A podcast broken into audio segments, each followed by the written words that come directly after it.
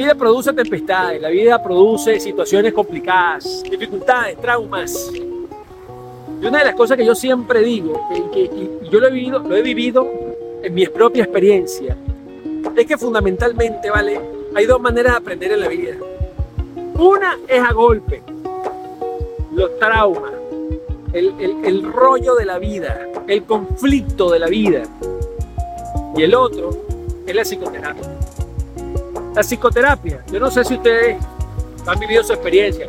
Bueno, más de, más de 15 mil pacientes en psicovivir lo han vivido, pero realmente cuando uno va a psicoterapia y se encuentra a sí mismo e integra sus propias sombras e integra todos los procesos negativos, las tormentas pasan y la vida continúa.